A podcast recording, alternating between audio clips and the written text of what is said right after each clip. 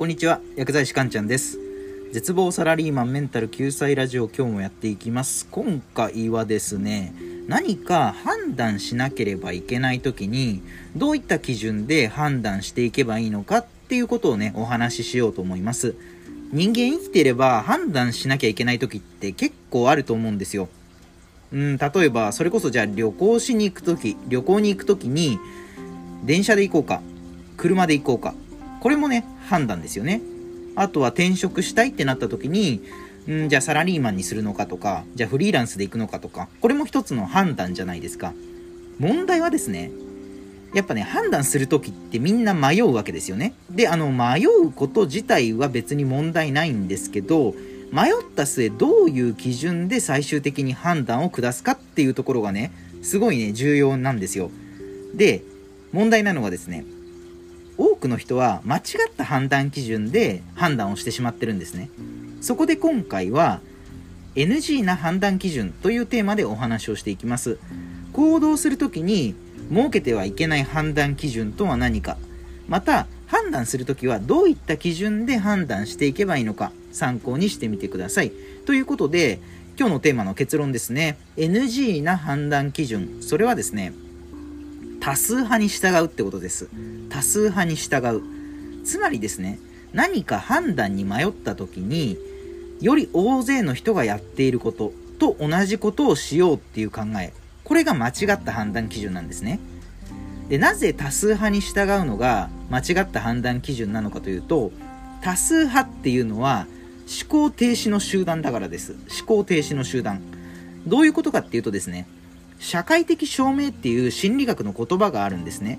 社会的証明。社会的証明っていうのは、簡単に言うと、周りのみんながやっていることを正しいと思う人間の心理のことです。周りのみんながやっていることは正しいって思う人間の心理ですね。例えばじゃあ、電車に乗って、まあ、そこそこね、大きい駅で降りましたと。まあ、名古屋駅でも品川駅でも何でもいいんですけど、で、電車のドアが開いて駅で降りますよね。で、改札に向かいたいけど、改札がどこにあるか分かりませんっていう状況になったとします。右に向かえばいいのか、左に向かえばいいのか、改札はどっちだろうってなってる時にですね、大勢の人が右側にゾロゾロゾロゾロ歩いていったとします。そうすると、人間ってあみんなあっちに向かってるんだだからきっとあっちが改札なんだなって無意識に思うようにできてるんですねじゃあまた別の例でそうですね。じゃあ渋谷のスクランブル交差点でじゃあ大勢歩いてますよね。渋谷のこうスクランブル交差点をじゃああなたが歩いてたとします。で他にも人がぞろぞろぞろぞろ大勢歩いてるわけですよね。でその中のうちのたった一人がじゃあ上を見上げて立ち止まっていました。ぞろぞろぞろぞろ歩いてる中のたった一人だけが空を見上げて上を見上げて立ち止まってました。あなたはその人を見てどう思いますか？多分えなんであの人上見てんだろうって思うだけですよねじゃあこれが1人じゃなくて50人ぐらいが固まって上を見上げてたらどうですかね渋谷のスクランブル交差点で50人ぐらいの集団がみんな上を見上げているとそしたら多分釣られて上見ちゃうと思うんですよ。え、上に何かあるのかなって見るわけですよね。そう、無意識に上に何かあるんだと、そこでね、思ってしまうわけなんですよ。こういったのが社会的証明なんですね。要はみんなやっていることが正しいと思ってしまう心理。こういった心理が伝染していくと多数派っていうのができるわけなんですよ。じゃあそこにね、何か深い思考とか考察があるかというと、ないですよね。なぜなら自分で考えないで周りを判断基準にしているからです。深い思考や考察がないまま判断をしていて、何か成果が出ますかって言ったら出ないんですよね。だから多数派を選んではいけないんですよ。じゃあ私たちはどういった判断基準で判断をしていけばいいのかというとですね、希少性プラス需要で判断しましょうってことです。希少性プラス需要で判断する。希少性っていうのは希少価値が高いとかの希少ですね希少性簡単に言ってしまえばみんながやってないけど需要はあるっていうことですね。みんなやってないけど需要はある。